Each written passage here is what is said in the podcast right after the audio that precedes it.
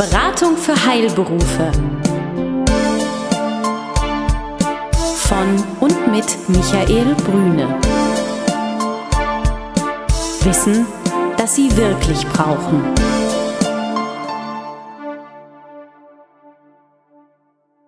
Sie sind Arzt, Zahnarzt oder Apotheker?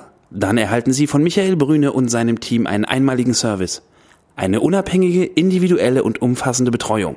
Ob Praxis oder Apothekenabläufe, Finanzierung, Personalfragen oder die Planung Ihrer Zukunft. Keine Produkte, keine Provisionen und kein Fachchinesisch. Hier erwartet Sie das, was Sie wirklich brauchen. Klarheit, Transparenz und guter Rat, der Ihnen hilft. Herzlich willkommen. Hier ist unsere aktuelle Ausgabe. Schön, dass Sie wieder bei uns sind. Und natürlich bei uns, wie immer, Ihr Gastgeber Michael Brüne. Hallo, Herr Brüne. Hallo, Herr Kapinski. Das ist ja fast schon selten geworden, eine Folge wir beide alleine mit einem Fachthema. Ähm, da freue ich mich über die heutige Sitzung. Und Sitzung ist ja auch das Stichwort, was Sie uns heute mitgebracht haben. Genau. Es soll schon der Eindruck entstehen, dass wir auch noch was zu erzählen haben. Ich glaube, das ist auch ganz wichtig. Aber ich finde es immer so spannend, einfach Menschen zu interviewen, die halt in unserem Umfeld äh, tätig sind. Und äh, die haben ja so viel zu berichten. Das bereichert ja auch äh, Podcast, finde ich zumindestens. Und ja, und ich hoffe auch für unsere Hörer ist das was Spannendes. Sitzung, sagen wir. Sitzung ist das Thema. Ähm, das es geht Wort, nicht um Therapeuten. das Wort ist da schon Programm. Wie ich aus meiner früheren Tätigkeit zu berichten weiß, äh, ist Sitzung schon, ähm, sagen wir mal, Bestandteil vieler Jobs gewesen, also wo man gesagt hat, was machst du heute? Naja, ich habe fünf oder sechs Sitzungen. Im wahrsten Sinne des Wortes, man sitzt dann da und redet. Ähm, und das hat was äh, mit unserem Entwicklungsprozess zu tun, das hat was mit Informationsweitergabe zu tun, das hat auch was mit Kultur eines Unternehmens oder einer Praxis oder Apotheke zu tun. Und dem wollen wir uns heute widmen ähm, und ein ganz klein bisschen drauf schauen, wie macht man das eigentlich, dass auch das herauskommt, was man eigentlich möchte, weil sonst verbrennen sie in einer Sitzung einfach auch nur Zeit und nerven die Leute unendlich, äh, aber man glaubt, man hat sich ja unterhalten und es war doch wichtig, dass man eine Sitzung hatte.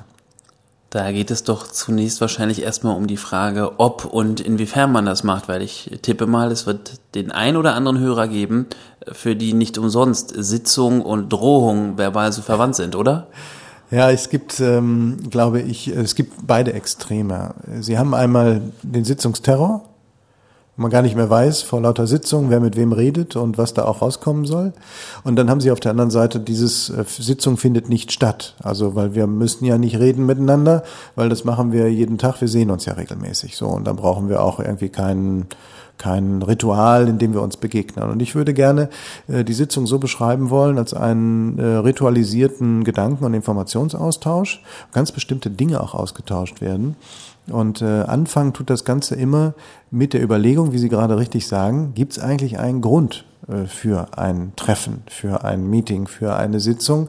Wenn ich den Grund habe, dann äh, wäre es gut, dass ich mir darüber Gedanken mache, wer sollte äh, daran teilnehmen. Ja, jetzt kann man natürlich sagen, ich habe meine Praxis, ich habe meine Apotheke und ich habe einen Grund, ist eine Änderung äh, in Behandlungsverfahren, ein neues Gerät, eine Investition, ein äh, was auch immer Ereignis äh, in der Praxis oder Apotheke.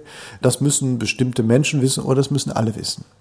So, das ähm, hört sich banal an, ist aber ganz wichtig, weil häufig sitzen Menschen in Sitzungen und wissen gar nicht, was sie da sollen. Das passiert auch in der Praxis oder auch in der Apotheke. Die Neugierde ist natürlich ein starker Treiber, aber ähm, man muss auch nicht alles wissen. Also man muss unterscheiden in der klassischen Sitzung zwischen einer Informationssitzung und einer Arbeitssitzung. Das werden wir gleich noch auseinander dividieren. Vorab ich weiß, Sie wollen jetzt gerade hineinspringen, aber vielleicht noch ein Gedanke. Vorab gehört äh, neben der klaren Definition des Teilnehmerkreises und des Grundes natürlich auch dann eine Einladung, dass relativ klar ist, wo findet das statt. Haben wir genügend Ruhe auch, diese Sitzung durchzuführen. Ähm, wissen alle davon Bescheid? Äh, gibt es ein klar definiertes Ziel? Zweifelsfall in einer kleinen Praxis oder Apotheke denkt man, es ist nicht nötig, aber das einfach auch mal aufzuschreiben und Leuten an die Hand zu geben, äh, konditioniert einfach auch nochmal die Gedanken der Teilnehmer an so einem Meeting, äh, zu sagen, aha, heute geht es um Personalsituation oder um Arbeitszeit oder um was auch immer jetzt dem Hörer durch den Kopf kommt. Ähm, und dann können die Gedanken sich auch der Teilnehmer an dieser Sitzung schon damit auseinandersetzen und vielleicht eigene Fragen auch einbringen. Jetzt hatten Sie äh, ja eingangs auch gesagt, die Frage, wer kommt denn da? Jetzt bin ich ja, wie man inzwischen weiß, aus einer äh, liebenswerten kleineren Praxis, wo ich sagen würde, okay, da kommen eh immer alle. Nun kenne ich aber auch Praxen, wo ich sagen würde, halt mal, ähm, wenn da alle kommen und das dauert anderthalb Stunden, das wird richtig gehen teuer bei 25 Mann oder, oder so. Was gibt's dazu zu sagen? So ist es. Also das ist genau die Differenzierung, wen interessiert was. Also das ganz Besondere ist halt, ähm, wenn Sie nicht die klare Differenzierung als ähm, Moderationsleiter im Kopf haben, äh, worum es wirklich geht. Äh, ich nenne Ihnen mal ein Beispiel. Äh, eine Praxis, die wir begleiten, die früher keine Meetings gemacht hat. Die Mitarbeiter hatten das Gefühl, sie sind nicht ausreichend informiert, Informationen gehen an ihnen vorbei. Manche Mitarbeiter hatten Informationen, andere nicht. Die Gerüchtewelle Welle, äh, geht los. Das heißt also, man wird mit Halbwissen, wird kommuniziert innerhalb der Praxis. Ähm, das geht dann sogar über mehrere Standorte. Äh, lange Rede, kurzer Sinn. Hinterher besteht ähm, nochmal eine zweite Informationsebene, die Gerüchteebene neben der offiziellen. Also wir haben Meetings eingeführt. Äh, die eben 14-tägig äh, stattfinden, um ganz gezielt äh, Informationen auch an die Mitarbeiter zu bringen. Arbeitsinformationen, ähm, aber auch ähm, Abläufe zu besprechen. Was können wir noch besser machen? Das ist ganz entscheidend. Mitarbeiter merken dann aber relativ schnell, au, ähm, das wird ja auch ein bisschen eng. Also wir kommunizieren auf einmal auf dem direkten Wege das heißt also, wir haben keine Verluste mehr in der Informationsweitergabe ähm, und wir haben auch keine Möglichkeit mehr, einen zweiten Weg äh, zu gehen, weil die Interpretation bleibt relativ klein und sie nutzen dann diese Meetings, um Arbeitsthemen zu besprechen. Das heißt also, diese Treffen, diese Sitzungen, diese Meetings werden unendlich lang. Das heißt also, man kommt auch nicht zu richtigen Ergebnissen hinten raus, weil auf einmal zu einem bestimmten Behandlungsablauf etwas besprochen wird, diskutiert wird. Es werden Personalthemen versucht zu besprechen. Es werden arbeitstechnische Fragen besprochen. Das heißt, der Rahmen eines Meetings wird deutlich äh, überschritten. Klare Definition des Ziels und der Themen hilft und sich nicht vom Weg abbringen lassen und vor allen Dingen auch die Zeitvorgaben festhalten. Das heißt, wenn man zusammenkommt, 25 Leute, das wäre, sagen wir mal, mehr eine moderierte Informationsweitergabe von vorne, also eine Frontalbeschallung, wo man sagt, also ich habe folgende Informationen für euch, erstens, zweitens, drittens, vielleicht noch mit einer kleinen Präsentation und einer kleinen Moderation über einen Flipchart, aber auf keinen Fall ein Arbeitstreffen, wo man irgendein Thema diskutieren möchte miteinander, weil das kann nur ausufern, um Ihr Beispiel aufzunehmen. Okay, ich muss aber da nochmal nachhaken für diesen, für diesen Beispielsfall jetzt. Was würden Sie da tun? Würden Sie dieses Meeting mit 25 Leuten erst gar nicht stattfinden lassen, weil wahrscheinlich, wenn es da Schichten gibt, auch gar nicht alle da sind, man müsste irgendwen extra noch einladen? Würden Sie dann versuchen, da, ich sag mal, Hierarchiedecken einzuziehen oder sowas? Oder geht es bloß darum, dass Sie gucken würden, wie kriege ich die 25 möglichst effektiv gemanagt? In der Sitzung meine ich. Ja, es hängt da natürlich vom Thema ab. Aber wenn ich ein, äh, ein, ein Meeting habe mit 25 Personen, äh, ein Standort, zwei Standort, drei Standorte, ich nehme alle zusammen, dann ist es ein Führungselement für mich als Praxisinhaber oder als Praxisleitungsteam. Es ist ein Führungsinstrument. Ich sollte mir sehr gut überlegen, was bringe ich dort nach vorne. Das ist für mich der, das, der klassische Rahmen, wo ich informiere. Ich informiere über Neuerungen in der Praxis oder in der Apotheke. Ich informiere über Veränderungen, über vielleicht neue Ziele, die wir uns geben, veränderte Ziele, die sich ergeben haben, dass alle auf dem gleichen Wissensstand sind. Das ist der Sinn eines großen Treffens. Informationsweitergabe. Und das können Sie dann alle drei Monate, alle sechs Monate oder eben, wenn eine ganz besondere äh, Veränderung stattfindet, können Sie das auch ad hoc einrufen. Aber das ist der ganz klassische Nutzen eines so großen Meetings.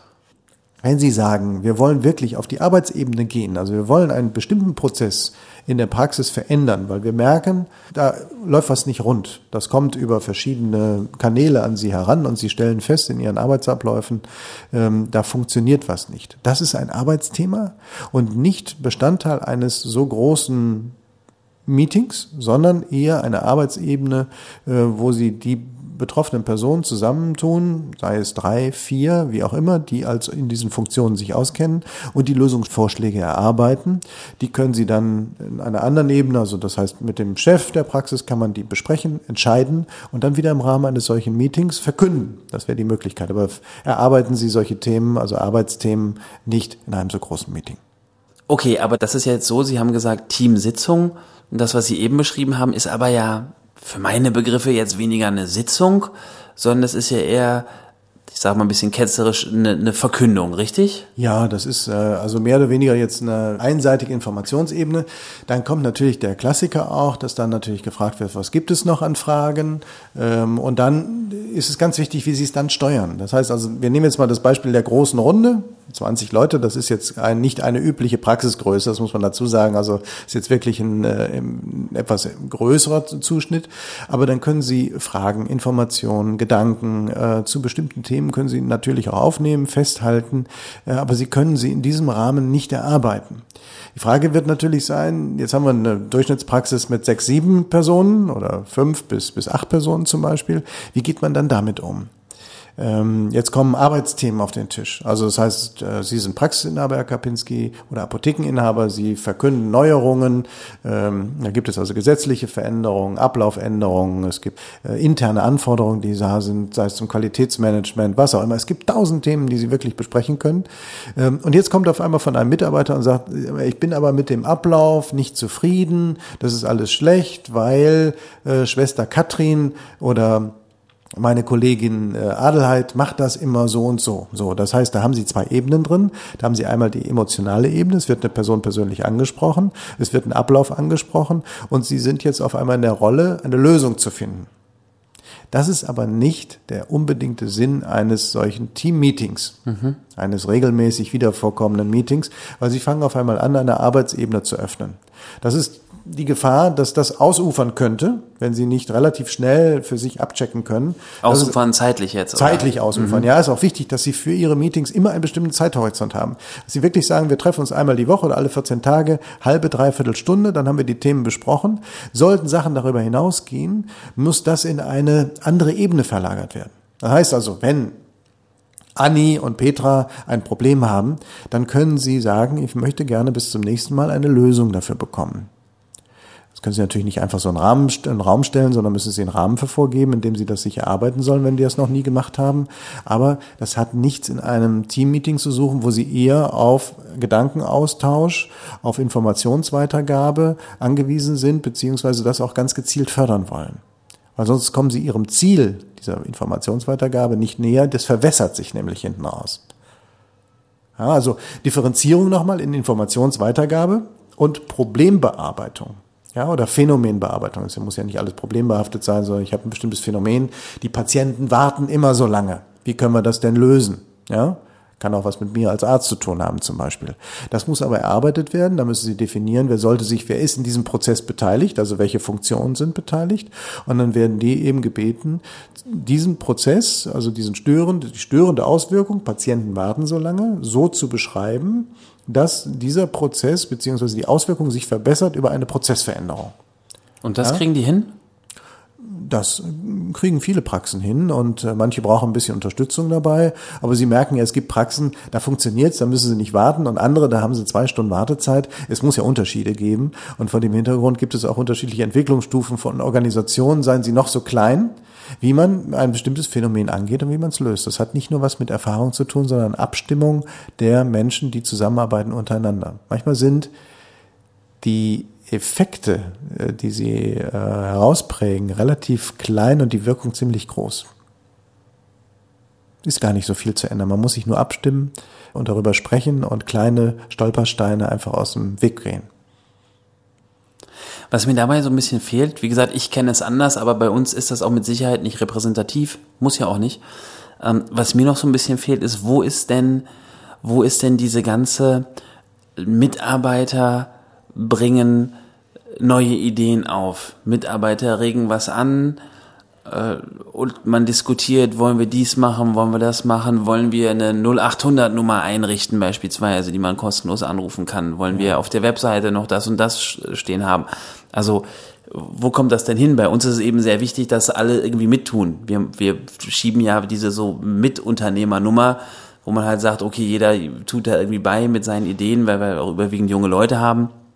Hm wo kommt denn dann das in Ihrem Ablauf, in Ihrer Erfahrung? Wie, wie bauen Sie das dann ein oder raten, das einzubauen? Also wenn wir dieses klassische Team-Meeting haben, jetzt als Informationsmeeting, ähm, dann ähm, können Sie dort solche Gedanken aufnehmen. Und jetzt kommt es ja, äh, das können Sie mit 20 Leuten machen, mit sechs Leuten machen, das ist egal. Also das ist ja ein Input der Mitarbeiter, zum Beispiel an den Chef oder an die Leitungsebene. Da wird gesagt, wir sollten mal, nehmen wir mal das Beispiel, eine 800er Nummer einrichten. So. Jetzt ist das aber nicht ganz unkomplexes Thema, die 800er Nummer. Die hat eine Kostenebene, die hat eine Organisationsebene, die hat äh, verschiedene Ebenen, die betrachtet werden müssen, über die man sich auch mal Gedanken machen muss. Ähm, man kann natürlich schlank entscheiden, wir machen eine 800er Nummer, aber was soll das Ziel sein, wen wollen wir damit erreichen, äh, macht das überhaupt in der Praxisorganisation Sinn, was ist der Nutzen für den Patienten dann an der Stelle? Und, und, und, und, und. Da geht es natürlich darum, kostenfrei, dass jemand anrufen kann, aber das heißt, da ist ja noch lange nicht Schluss, sondern es muss ja auch eine bestimmte Kette dahinter stehen, dass er also dann schnell genommen wird, dass eine klare Ansage da ist, dass klare Informationen auch gegeben werden können, also die Erwartungshaltung, die geschürt wird, dann auch dort erfüllt wird. Und ähm, das ist für mich schon wieder Arbeitsebene, wo ich dann sage, das müssen wir aber, wenn wir grundsätzlich sagen, das wäre sinnvoll, jetzt müssen wir uns im nächsten Schritt aber angucken, und das ist keine Aufgabe für dieses Meeting, wie kann denn das konkret aussehen? Welche Praxen haben denn das? Welche Erfahrungen sind damit gemacht worden? Konkret?